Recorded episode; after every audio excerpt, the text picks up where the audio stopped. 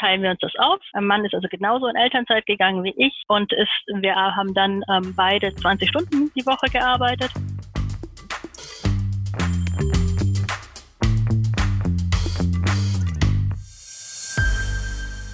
wunderschönen herzlichen Abend allerseits. Und ganz herzlich begrüße ich natürlich die Carmen heute bei mir als heutigen Gast zum Interview Female Leader Stories. Und das ist schon unsere zweite Folge. Und es freut mich sehr, heute auch wieder eine andere Powerfrau hier begrüßen zu dürfen, äh, die einen ganz eigenen und ganz anderen Weg auch eingeschlagen hat in ihrem Leben. Carmen ist promovierte Mathematikerin, hat ihren PhD in Mathematik gemacht und ist seitdem in einem internationalen Konzern tätig, der Maschinen herstellt. Also extrem männerdominiertes Studium eigentlich im MINT-Bereich und dann auch Arbeitgeber in dem Bereich. Und gleichzeitig ist die Carmen aber auch zweifache Mama und hat zwei Kinder im Alter von vier und zwei Jahren und ist auch dazu gerade noch in Karenz und ist aber Teilzeitführungskraft. Und diese Kombination fand ich natürlich voll spannend, weil mich auch immer interessiert, wie holt man denn das meiste raus aus seiner Zeit und wie vereinbart man das gut mit Karriere und Familie. Und deswegen herzliche Begrüßung, Carmen. Hallo. Freut mich, dass du heute da bist. Äh, wie wäre es, wenn wir gleich mal rein jumpen ins Thema. Ähm, wieso würdest du sagen, bist du ein Female Role Model? Gute Frage. Ähm, na, ich, also ich hatte ja, du hast ja diese E-Mail geschrieben und hätte überlegt, ja, soll ich mich melden, wie man das so macht. Und dann habe ich gedacht, ja, aber eigentlich schon, weil als ich ähm, noch keine Kinder hatte und eben in diesem männerdominierten Umfeld war, hätte ich immer gesagt, ich eigentlich hätte ich mir gewünscht, dass ich meine Frau sehe, die äh, die Kinder wirklich oder kleine Kinder hat und das irgendwie mit ihrem Job zusammen unter einen Hut bekommt mhm. und eben dann nicht vielleicht verschwindet oder nicht mehr arbeitet, sondern da auch noch da ist. Und bei mir im Umfeld, was es gibt ein paar Frauen, die Führungskräfte sind, die aber dann teilweise gar keine Kinder haben. Wir haben ein paar, die dann ihre Kinder noch in Uni-Zeiten, die also zuerst eine Universitätskarriere gemacht haben und dann da die Kinder bekommen haben und erst dann ins Unternehmen gegangen sind und so. Aber also wirklich dieses in dem Unternehmen gibt es wenige, die da also die Familie mit, äh, mit der Führungsaufgabe verbinden. Und das hat das so das, sie sagt das, das aber es geht. Es geht, dass du bist der lebende Beweis dafür, dass man Führung und Familie auch miteinander vereinbaren kann und dass das funktioniert. Und ähm, das ist ja auch so der Hintergrund, warum ich äh, überhaupt Female Leader Stories mache, um um zu sehen, wie machen es denn einige Frauen. Das heißt ja nicht, dass alles für alle so genauso klappt, aber ich finde, je mehr man sieht, was funktioniert für die eine oder andere, desto mehr kann man sich auch mitnehmen. Also vielen Dank, dass wir heute von deinem Beispiel auch lernen dürfen. Und um das geht es heute eigentlich auch. Ähm, vielleicht äh, gibst du uns mal einen kurzen Überblick, woher du kommst und wie deine Karriere so in einem ganz Blitzlicht verlaufen ist. Mhm, genau, also ich habe, äh, ich bin in Heidelberg geboren und habe dann da ähm, schon während der Schule festgestellt, naja, Mathe ist so meins gewesen und da war irgendwie klar, es wird so ein naturwissenschaftstechnisches Studium auf jeden Fall. Und dann war damals die Situation, dass eben an der Universität in Heidelberg neuer Studiengang angeführt wurde mit sehr angewandter Mathematik. Und ich dachte, das ist doch das ist genau das, was ich wollte, weil ich wusste schon mal, ich wollte das nicht die reine Theorie, ich wollte es mit Anwendung. Und es gab es eben damals genau, ganz frisch. Ich dachte, okay, das, das mache ich. Und dann hat, das hieß Mathematik mit Ausrichtung wissenschaftliches Rechnen, also ganz großer, langer Titel, aber heißt eigentlich angewandte ähm, äh, Mathematik. Und dann habe hab ich das, das eben studiert und ähm, das auch nie bereut, ganz toll. Ich war dann zwischendrin mal in den USA ein Jahr und dann wieder zurück und habe dann die Chance gehabt, auch gleich die Promotion anzuschließen und habe da eigentlich noch gedacht, ja, diese Theorie und Uni ganz toll, das mache ich auf jeden Fall. Bin mir auch in der Uni geblieben und während dieser drei Jahre Universität habe ich gedacht, naja gut, es war angewandte Mathematik, aber nicht angewandt genug für mich. Ich möchte nochmal noch angewandter werden nach der Promotion und habe dann gesagt, okay, ich möchte in die Wirtschaft und eben wirklich ähm, eben noch praktischer noch mehr an einem Produkt ähm, was tun. Deswegen auch, wenn man dann überlegt man so, wo könnte es hingehen? Und ähm, da ist auch vom Mathematiker eher das Klassische eher oft mal so Finanzen oder ähm, auch Berater oder sowas. Aber ich habe mich dann eben dann doch ähm, für den Maschinenbau entschieden. Also ich arbeite jetzt am Automobilzulieferer, also wirklich richtig Technik, wo dann Produkte am Ende in der Fertigung vom Band runterfallen. Mhm. Und ähm, bin dann 2008 eingestiegen als Simulationsingenieurin und ähm, habe dann nach ein paar Jahren eine Teamleitung übernommen und äh, das Team auch aufgebaut und dann als sozusagen, als ich dann in der Teamleiterin war, kam die Idee, die Kinder, dass die Kinder kommen und dann das Projektkind. Projektkind, genau. Genau. Und dann war äh, eben diese Situation, äh, bin schwanger, ich muss mit meinem Chef reden und äh, habe dann eben gesagt, okay, ich möchte äh, ja, ich möchte eigentlich wieder ziemlich schnell zurück. Also ich habe mit meinem Mann dann überlegt, wie machen wir das? Und dann haben gesagt, naja, ich, also ich bin kein Typ, der da jetzt Jahr, ein Jahr lang nicht mal, also nicht jede Jahre noch ein Jahr zu Hause ist. Mhm. Echt nicht.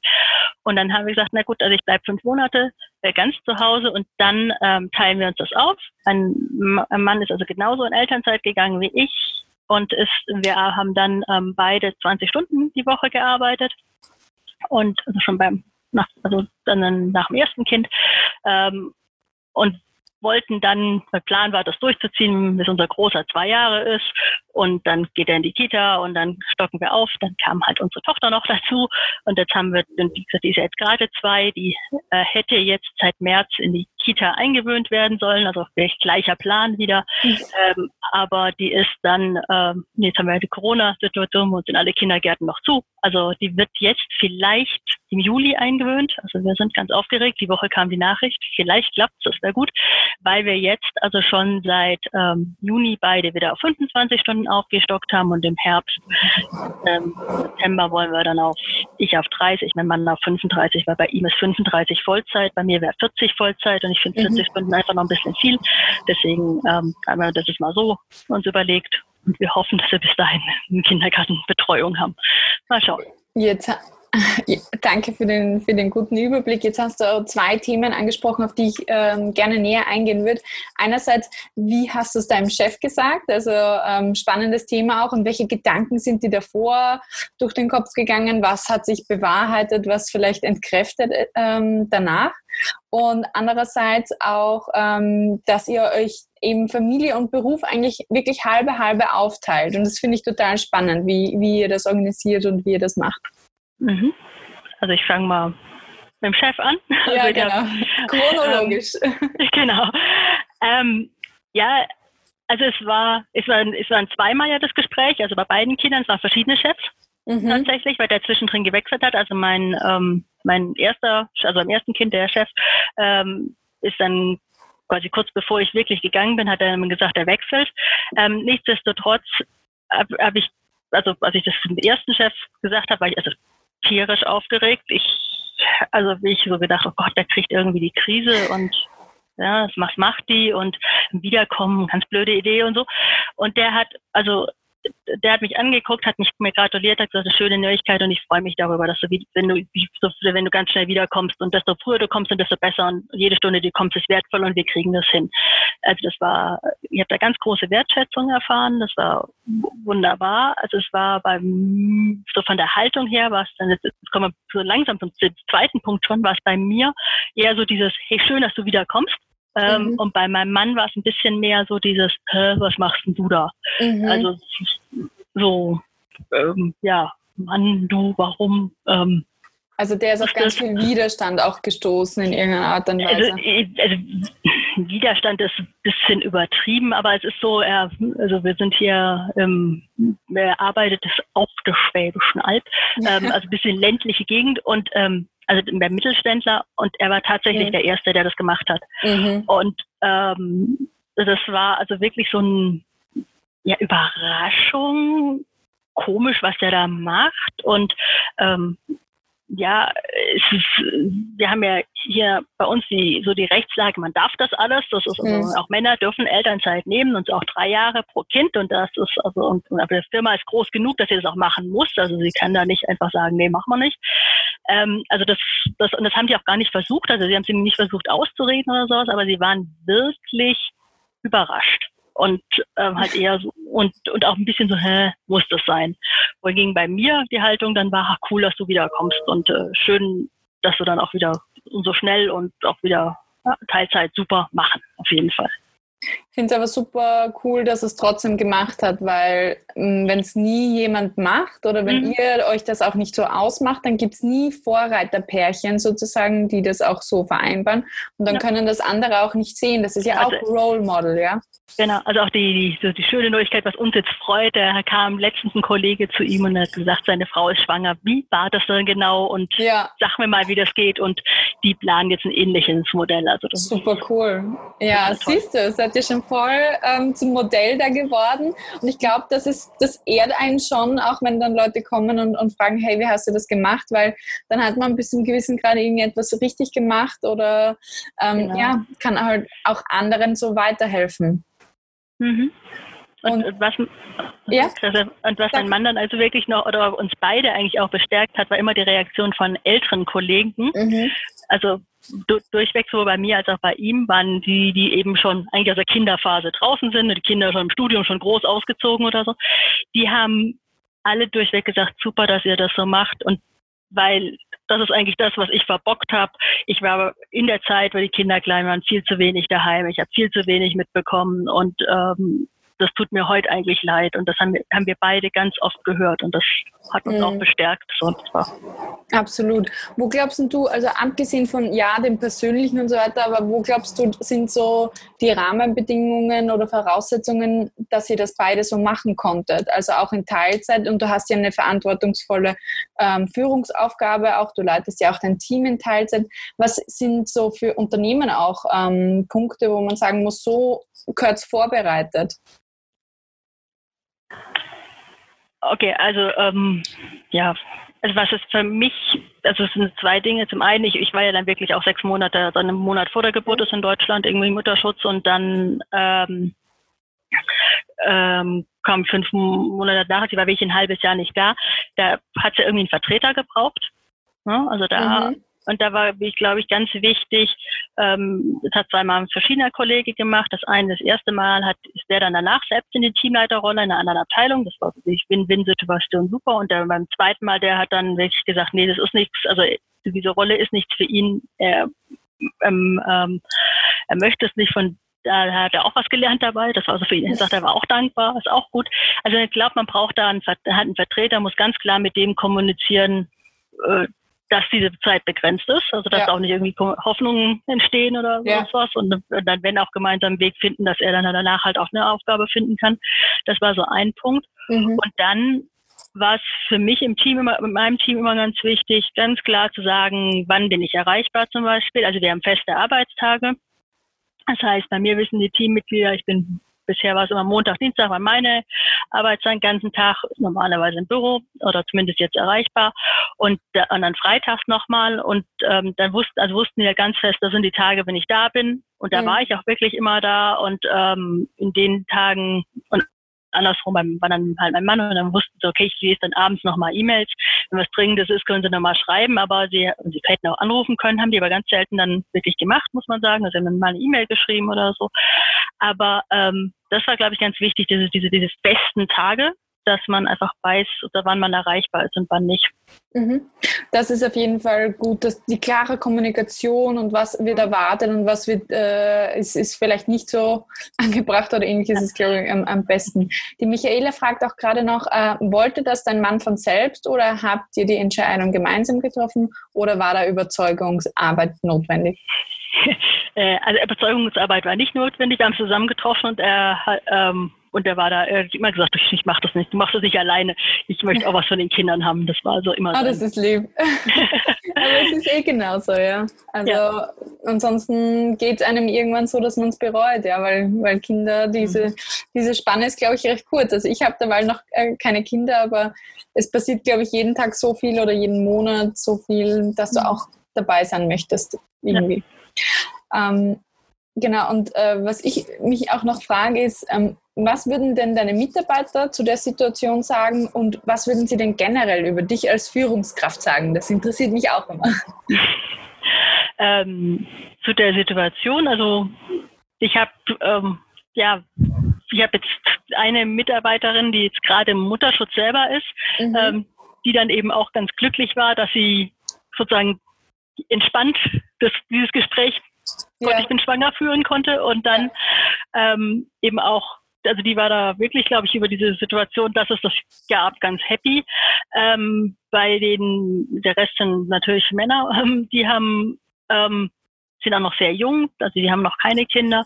Ähm, die, also die haben das so die war das halt so. Also die, ich weiß gar nicht, ob die das sonderlich werten. Die, das ist halt so. Und dann irgendwie Carmen ist halt, da ist er halt da und da ist er nicht da. Muss ich gucken, dass ich meine Termine da mache, wenn sie da ist. Also okay. Also das ist zwar, die haben das irgendwie gar nie groß. Sehr gemacht. pragmatisch. Ja. Und, und wie würden Sie dich als Führungskraft beschreiben? Ja, glaube ich schon, dass Sie sagen würden, äh, auf der einen Seite fachlich orientiert. Also mhm. ich bin jemand, der wirklich hart an der Sache ist, ähm, mal guckt, äh, was, was müssen wir da machen, um unser Produkt gut zu machen, was gibt, äh, was, wie kriegen wir da eine pragmatische Lösung hin, dass wir das ähm, da in endlicher Zeit mit endlichen Ressourcen ein gutes Ergebnis hinbekommen. Mhm. Ähm, dass ich aber hm, versuche, und das sehe ich meine Aufgabe als Führungskraft, dass ich, dass ich, dass ich einen Raum schaffe, dass sie arbeiten können, also dass sie ihre Projekte abarbeiten können, dass ich eben mhm gucke, wir haben also ein sehr dynamisches Umfeld, dass ich am Backpuffer, dass nicht jeder komische Anfrage gleich durchkommt, dass man nicht zweimal am Tag umpriorisiert wird, sondern dass das halt vorher erstmal nochmal weggepuffert wird. Und das ist also das, das sehe ich meine Rolle, dass ich da Du bist der Gatekeeper sozusagen. Genau. Und äh, das, also das schätzen sie auch, äh, dass wir da in Ruhe arbeiten können, meistens. Und ähm, ja, und einfach auch klare Kommunikation im Sagen, das machen wir jetzt und das machen wir nicht. Also auch ich versuche auch wirklich zu sagen, das machen wir jetzt nicht. Mhm. Ähm, das weiß ich auch, das haben wir schon mal mehrfach gespiegelt, finden sie auch gut, weil man das eben, das auch für ihn die Sicherheit und Ruhe gibt. Ja. Und ähm, ja, und dann jetzt kommt so ein bisschen doch, doch noch der Female Touch. Ich sage immer, ich frage schon ganz schön oft, wie es ihnen geht. Was ja auch ja. gut ist, ja. Ich glaube, ja, sage ich, nicht so gern gut. Sagen, ja, es ist auch. ja, nee, also das. Ähm, mein, mein Verlobter fragt mich da immer, wenn ich frage, wie es ihm geht, fragt mich hier, was soll ich darauf antworten, auf diese Frage? Ich so, ja, sorry, wie es dir geht. genau. da ist vielleicht ein bisschen, ja, ähm, noch mehr Reflexionsfähigkeit notwendig. ähm, und jetzt hast du ja auch schon ein ganzes Stück Karriere zurückgelegt. Und wenn du darauf zurückblickst, wo würdest du denn sagen, wo gab es Siege ähm, und wo gab es Herausforderungen?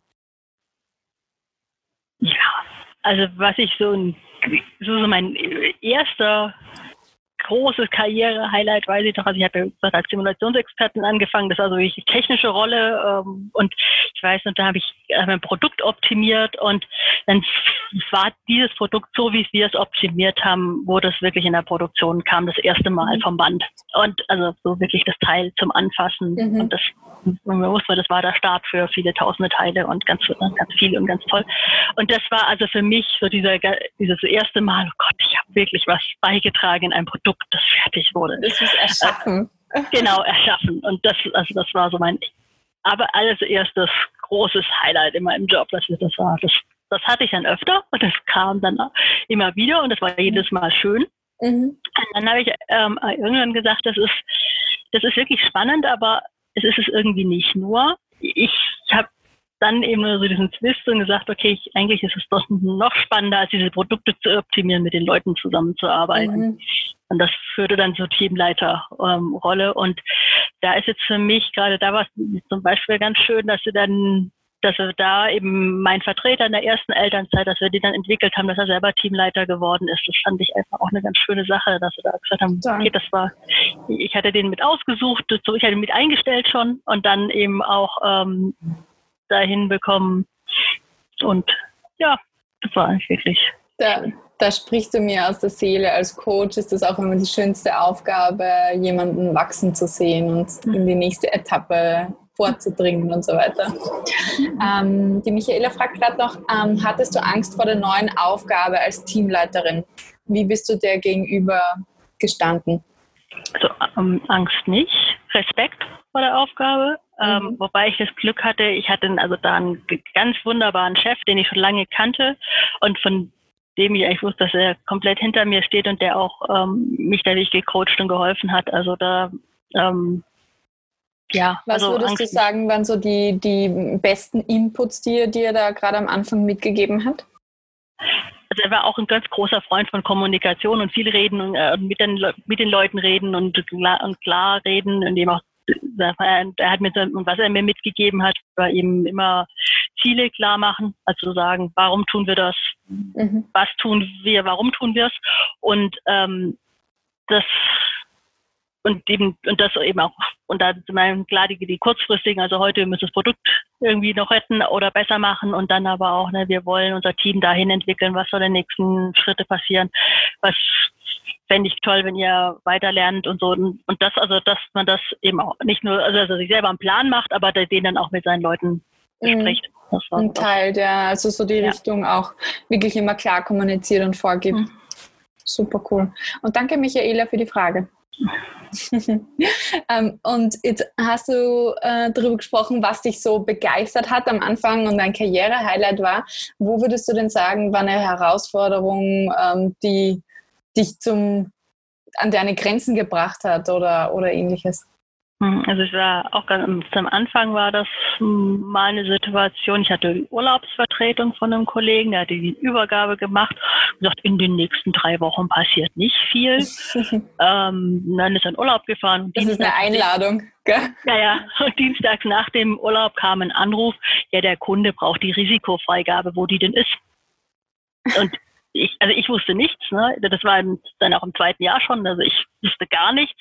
Mein Chef wusste nichts. Die Kollegen, die noch da waren, es also wirklich Sommer, äh, fast also Zeit, wenige da, wir wussten nichts. Also es war nicht, das war dann ähm, ja, da war eine Herausforderung und ähm, da uns durchzuwurschteln, wir haben Daten gesucht und da irgendwie für den Kunden was zusammenzuzimmern. Also das war echt ja eine Herausforderung und da ja, das war auch, also, und ist auch dieses, dieses fachliche Thema am Anfang. Ne? Also ich am Anfang wie sehr fachlich orientiert und jetzt, wenn ich dann so die letzten Zeit angucke, ähm, war es wirklich mein, äh, einer meiner Mitarbeiter, der, der einfach bei uns intern gewechselt hat und ähm, und ich eben nicht verstanden habe, warum er es gemacht hat. Und ich, ähm, also ich ist, glaube ich, doch, ich habe es verstanden, aber ich habe es nicht, ich fand es nicht gut für ihn. Das war seine Entscheidung, er muss es wissen. Ich immer gedacht, oh, warum tust du das? Na, also so, oh, du entwickelst dich nicht weiter, es ist nicht besser, es ist, es ist, dein Problem löst sich dadurch nicht und so. Und das war, das fand ich ganz schlimm, weil ich da, ich habe viel mit ihm geredet und aber es hat dann da einfach dann da nicht nicht, nicht so funktioniert mit der mhm. also Entwicklung und ja. Was, was war dein Learning draus aus dem Ganzen? Dass ich Menschen nicht ändern kann und man denen auch nur helfen kann, wenn man, wenn sie wollen, dass man ihnen hilft. Ja. Ähm, das ist definitiv so und ich glaube, da tappt man öfter auch mal mit so einem kleinen Helfersyndrom hinein und man versucht alles für alle auszubügeln. ähm, und im Endeffekt muss man anerkennen, dass man Hilfe anbieten kann und ja, auch oft, aber man kann nicht ähm, machen für andere Menschen. Das geht halt nicht. Ja. Das geht leider nicht, ja. Ähm, erzähl mir mal noch ein bisschen etwas über dein, dein, täglichen, dein tägliches Schaffen, dein tägliches Tun. Wie schaut dein Alltag aus? Äh, der normale Alltag oder der Zurzeit-Alltag? Das ist nämlich durchaus verschieden. Gerne ähm, auch mit Corona-Highlights. naja, Moment, also unser Corona-Highlight ist, wir sind wirklich äh, also mein Team und auch der größte Teil unserer Abteilung, das ist wirklich jetzt die 13. Woche Homeoffice. Mhm. Ähm, es sind nur die Leute im, im Büro oder beziehungsweise im Labor, die halt ins Labor müssen, um da wirklich Versuche durchzuführen oder sowas. Der Rest ist alles daheim. Mhm. Ähm, das heißt, wir sind, mein Tag besteht aus Telefonkonferenzen momentan so, so 85 Prozent, ähm, was ich sehr anstrengend finde, muss ich immer noch, muss ich sagen. Ähm, und ich äh, was, also will ich da meinen, und das ist eben normal, habe ich, haben wir halt vor Ort Meetings, was also ich weniger anstrengend finde. Und, die, und der Inhalt ist eben sehr viel Koordinationsaufgaben. Es kommen bei uns eben viele Projektleiter, die sagen, hey, wir haben einen Job, wir müssen was erledigt kriegen. Ähm, ich habe ein Problem. Äh, dann ist es erstmal so ein Übersetzen, was ist sein Problem, wie dringend ist es, wie kann man es lösen, wer kann es lösen, wer ist der richtige Ansprechpartner im Team oder auch extern. Also wir können auch nicht alles bei uns machen, sondern das mhm. vielleicht auch mal extern nennen. Also sei es dann in der Firma oder ganz extern, mit beide Möglichkeiten. Äh, also den richtigen Ansprechpartner im Helfen zu finden und dann eben diese, diese, diese Anbahnung der Aufgabe, dass eben vom Projekt zu, zu dem Sachbearbeiter dann die Aufgabe äh, transferiert wird und dass das dann vernünftig funktioniert. Dass ich dann eben gucke, dass keiner der Leute überlastet wird, dass ähm, was hat Prio, was hat weniger Prio, dass ich das mit abstimme und dann gucken, wer was macht. Das also so. sehr viel die übergeordnete Instanz, die koordiniert den Überblick mhm, hat. Genau. Und dann wieder auch weiter spielt sozusagen. Genau, und das ist also bei uns ist generell, also wir haben normalerweise sind auch Teamleiterjobs bei uns Vollzeitjobs natürlich und da ist es also die anderen Teamleiter, die da, die eben in Vollzeit arbeiten, machen immer selber ähm, noch auch inhaltliche Arbeit, also sie selber simulieren oder ähm, oder eben bei so Zuverlässigkeitsleuten dann auch selber Erprobungen koordinieren und sowas. Und bei mir, das war eben so dieser Deal, ähm, weil in 20 Stunden kann man halt nicht gleich viel machen wie in 40, äh, mache ich eben diese, diese Koordinationstätigkeiten und fast nichts mehr hm. technisch inhaltlich selbst. Jetzt hast du ein gutes Stichwort gebracht. In 20 Stunden kann man ja nicht gleich viel machen wie in 40. Ähm, wenn ich mit Müttern spreche, die auch in Teilzeit arbeiten, dann sagen sie immer, sie kriegen in 20, 25 Stunden ähm, mehr weiter als 50 Prozent. Wie siehst du das in, in deinem Output? Oder? Ja, das, das sehe ich auch so. Ja, also ähm, ich, ich habe, ähm, also gerade als ich noch 40 Stunden gearbeitet hatte, mir dann wirklich, da überlegt man ja dann so, na, was, was mhm. wie wird das dann? Und ich war mir nicht sicher, ob es wirklich klappt, im, ähm, also ob die Zeit reicht für diese Koordinationsaufgaben. Ich hab, weil, weil irgendwie, weil davor, ich war, habe mich ja vorher auch nicht gelangweilt. Ne? Ja. Und ähm, habe dann aber festgestellt, es ist wirklich, ähm, ja, ich war eben bei mir, ich war zwei ganze Tage äh, da, da geht man halt nur einmal Kaffee trinken, ne? nicht fünfmal wie sonst in der Woche. Ja. Ähm, ich habe ähm, dann auch wirklich festgestellt, man kriegt so ein bisschen einen Blick, ist der Termin jetzt wirklich wichtig oder wird da ist es eigentlich nur so eine Runde, wo man jetzt an die Informationen nett ist, aber man kann nachher auch schön das Protokoll durchlesen, hat das in fünf Minuten gelesen und muss deswegen keine Stunde irgendwie da zusammensitzen. Mhm. Und da finde ich, kriegt man sehr schnell ein Gefühl für, welche Termine dann auch wichtig sind. Ähm, und das hat schon zu einer Effizienzsteigerung geführt, glaube ich schon. Ich bin jetzt auch mal sehr gespannt, wenn ich im Herbst dann wieder 30 Stunden arbeite, wie das dann so in Relation zu den ja. 20 und 40 ist. Also da bin ich wirklich mal ganz gespannt. Absolut. Und ich finde, das ist ja das mega Argument eigentlich für Unternehmen, ähm, Leute auch in Teilzeit zu beschäftigen, die einerseits Kinderbetreuungsaufgaben haben, weil sie einfach effizienter sind. Liebe Stefanie, Du hast eine Frage, sehe ich. Ja, ich wollte dich gerne fragen, wie das, nämlich gerade das Thema Meetings, wie du das, hast du das einfach selber entscheiden können, dass du zum Beispiel zu manchen Meetings nicht kommst? Und wie ist das bei den anderen angekommen? Mhm. Ähm, also ich habe äh, teilweise, äh, also es gibt Meetings, wo ich nicht entscheiden konnte. Äh, mhm. Klar, ne? Und da gibt und dann ähm, aber es war interessanterweise ganz selten, wo ich welchen Termin, Meeting, wo ich sehr gerne hingegangen wäre, abgesagt habe und dann nicht hingehen konnte. Ich habe oft gemerkt, es gab dann einfach Verständnis, wenn ich gesagt habe, ah, aber Mund, aber Mittwoch oder Donnerstag bin ich nicht da, können wir das nicht mal schieben?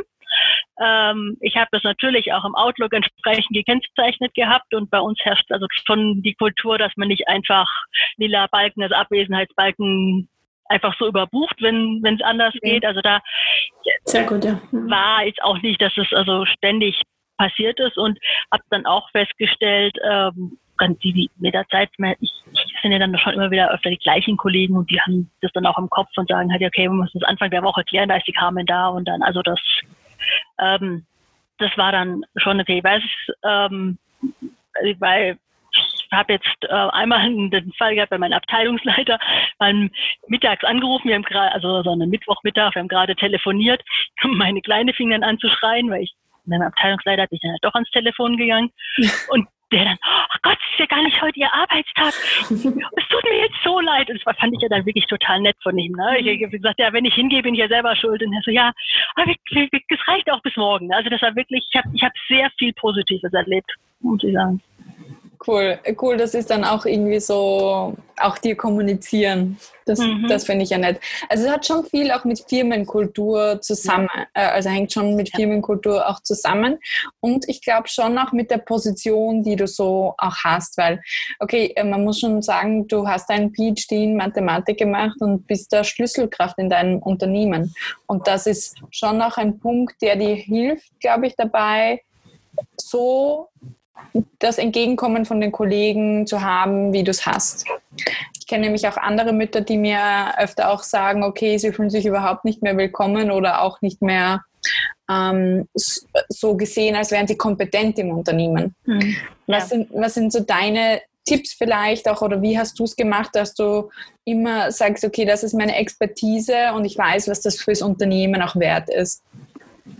Ja, ich habe immer also auch, äh, also schon vor den Kindern und auch während den Kindern immer geguckt, ne, auch Weiterbildung weitergemacht. Ich habe immer geguckt, wie dran zu bleiben und da eben auch fachlich zu wissen, wo gerade, was da gerade aktuell ist.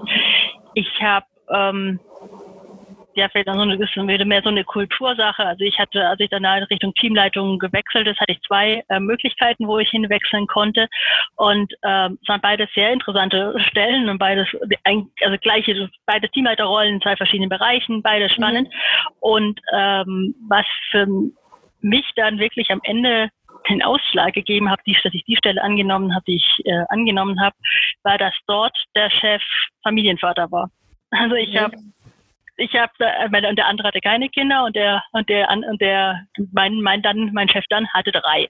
Und ähm, ich habe und weil ich mir damals, also ich wusste, das war so kurz vor Kinder aktuell werden und dann das kommt bestimmt. Und da hatte ich mir das überlegt das ist, und das der weiß von was ich dann rede und das war auch wirklich so. Ja. also der ähm, das hat ja wirklich geholfen. Und und und ja, das, das, und man muss halt wirklich immer dabei, ja, gucken, dass man ja auch über das redet, was man fachlich macht.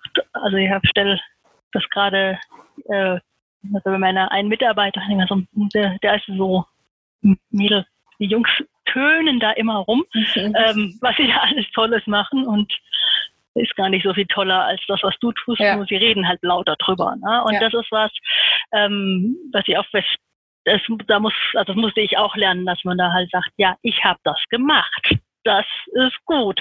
Ähm, und nicht nur die Folien zeigt und dann ist ja klar, dass man es gemacht hat und dass es gut ist. Nein, man muss es denen ruhig nochmal sagen und mhm. dann auch vielleicht auch die dritte, das dritte Mal sagen, dass es ankommt. Also das ist so ein bisschen diese das waren jetzt super wertvolle Insights. Ähm, also einerseits fand ich es cool, dass du so bewusst die Entscheidung getroffen hast, weil du auch den Plan hattest. Du sagst, okay, ja, mir ist das wichtig und es gibt ja auch zahlreiche Studien, die das untermauern, was du da gerade gesagt hast, nämlich dass männliche CEOs, die Töchter haben, Frauen viel mehr in ihrem Unternehmen zum Beispiel fördern. Ähm, mhm. und generell eben, eben äh, Führungskräfte, die Kinder haben, diese, diese Thematik auch verstehen oder sich auch vielleicht auch gewünscht hätten, ja, sie hätten es auch gemacht und vielleicht äh, beruflich mal kurz zwei, drei Jahre zurückschrauben, um, um das mitzuerleben. Äh, das finde ich äh, extrem cool und, und zweitens bist du auf einen wesentlichen Punkt eingegangen, der mir auch immer begegnet, eben dieses über, tu Gutes und sprich darüber und wie schwer es manchen Frauen auch fällt, das zu tun ähm, man, wirkt, man, man denkt dann immer selber, dass man prahlt oder so, aber im Endeffekt mhm. nehmen das die anderen gar nicht so viel wahr, weil jeder ist eigentlich eh mit sich selber beschäftigt. Also man muss da schon zwei, dreimal äh, drüber reden, dass es überhaupt durchdringt, gefühlt in ja. die Gedankenwelt auch des anderen.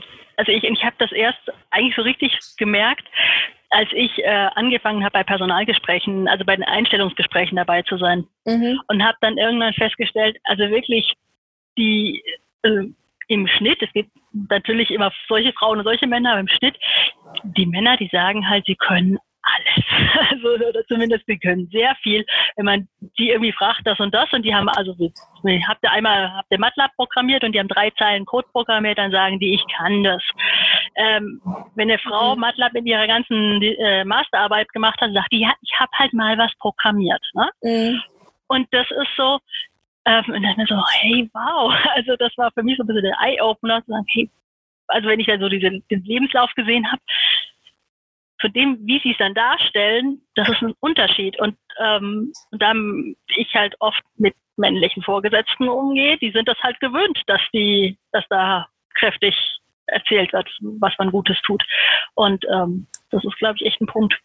Das heißt, äh, es hat auch irgendwie dazu geführt, dass du dich da angepasst hast und dann auch ähm, darüber gesprochen mhm. hast. Mhm. Ähm, ich, ich, bin da immer so ein bisschen im Zwiespalt. Wie sollte man das am besten angehen? Sollte man sagen, ähm, also es gibt ja auch hier ein, ein Thema, das da lautet, Frauen unterverkaufen sich also, oder verkaufen sich nicht unter Wert, sondern Männer verkaufen ihren Wert einfach höher. Weißt du, also wenn, wenn das hier 100 Prozent wäre, dann sagen Männer einfach, okay, ich mache 130 und Frauen sagen einfach, es ist 100 und dann wirkt es in Verhältnis eigentlich ähm, anders oder schlechter. Und dann ist die Frage, schreien Männer einfach zu laut oder sollten wir Frauen lieber beibringen, genauso mhm. laut zu schreien? Das ist ja, so eine Krux irgendwie, ja. Ja, also äh, ja, das ist, das ist wirklich eine gute Frage und ich verstehe auch, wenn man sich da, also wenn man es nicht machen will. Ne? Und ich finde das auch immer noch, noch immer nicht leicht, weil ich oft denke, hey, man hat es doch schon gesehen, man muss es doch noch nicht mehr mhm. sagen. Mhm. Und ähm, nur, ich habe für mich dann einfach so entschieden, na, das Umfeld ist jetzt halt so, wie es ist. Ja. Ähm, ich mache hier auch einen guten Job. Also sollen sie es auch wahrnehmen. Ne? Also das und ob das auf, ob das dann wirklich auf Dauer nicht andersrum geschickter wäre, ähm, ja, na, das ist äh, genau so, wie Simone de Beauvoir eigentlich diese Frage beantwortet. Jeder von uns ist in einer gewissen Situation, ja, und jeden Moment sind wir in einer anderen Situation, aber wir müssen die mal akzeptieren. Und in der Situation haben wir Handlungsmöglichkeiten.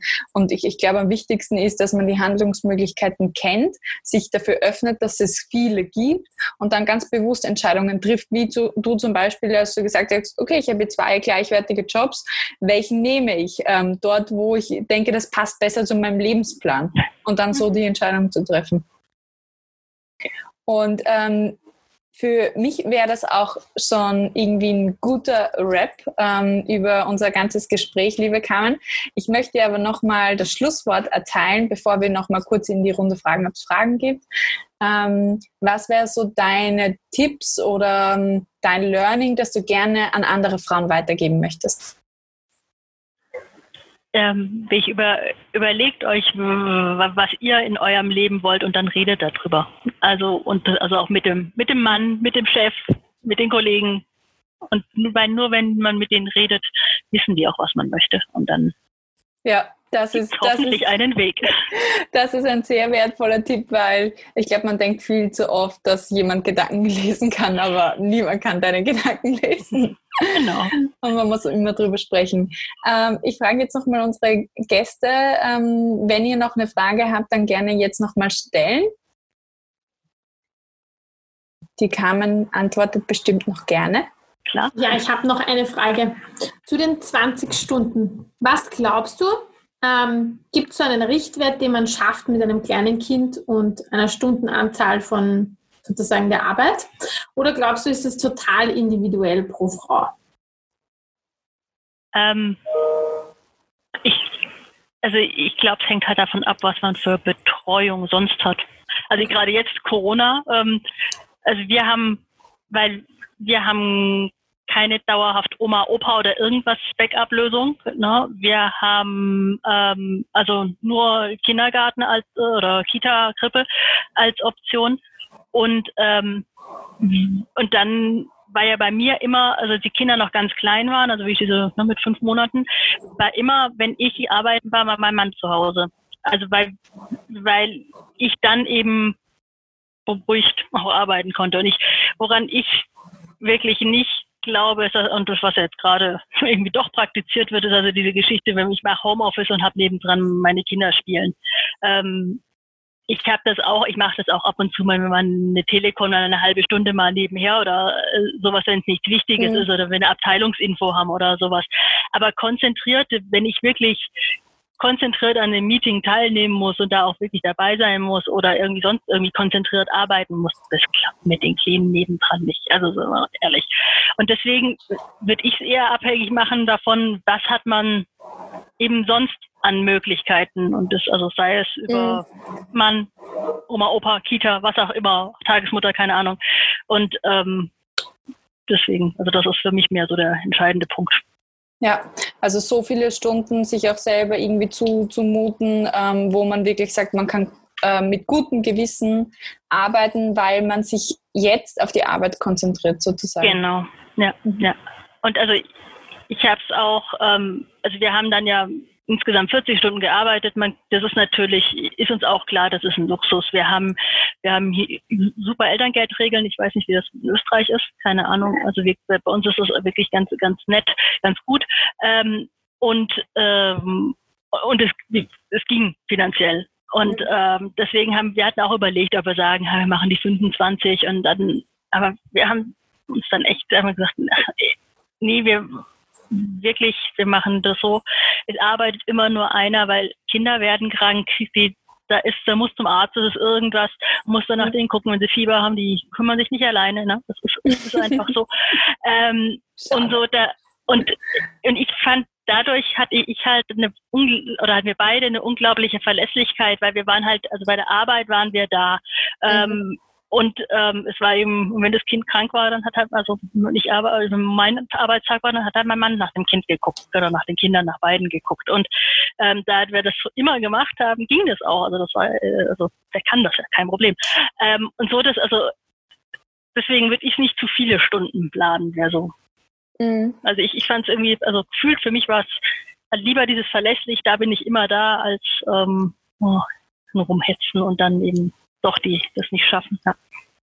Das, was man macht, zu 100 Prozent, kann man mhm. so zusammenfassen. Ja. Super. Ähm, welche Fragen gibt es noch von eurer Seite? Perfekt. Liebe Carmen, dann sage ich herzlichen Dank für dieses tolle Interview, diesen tollen Einblick in deinen Alltag und wie du das alles aufgezogen hast, weil es hat schon System und Hand und Fuß, was ihr da, glaube ich, macht, du und dein Mann. Und herzliche Gratulation, dass das auch alles so klappt.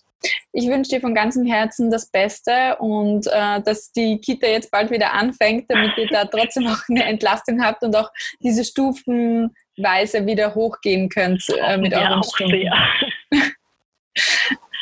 Herzlichen Dank, liebe Carmen. Ähm, ich, das ist ein Applaus von meiner Seite. Vielen Dank, dass du heute beim Interview da warst und für deine Insights. Ich hoffe, wir sehen uns bald mal wieder und auch Dankeschön an die Gäste, die heute dabei waren und danke für eure Fragen. Habt einen schönen Abend. Ciao. Tschüss. Tschüss. Sharing is Caring. Kennst du jemanden, der diese Karrierestory unbedingt hören muss? Dann teile jetzt gleich den Female Leader Stories Podcast mit ihr oder ihm.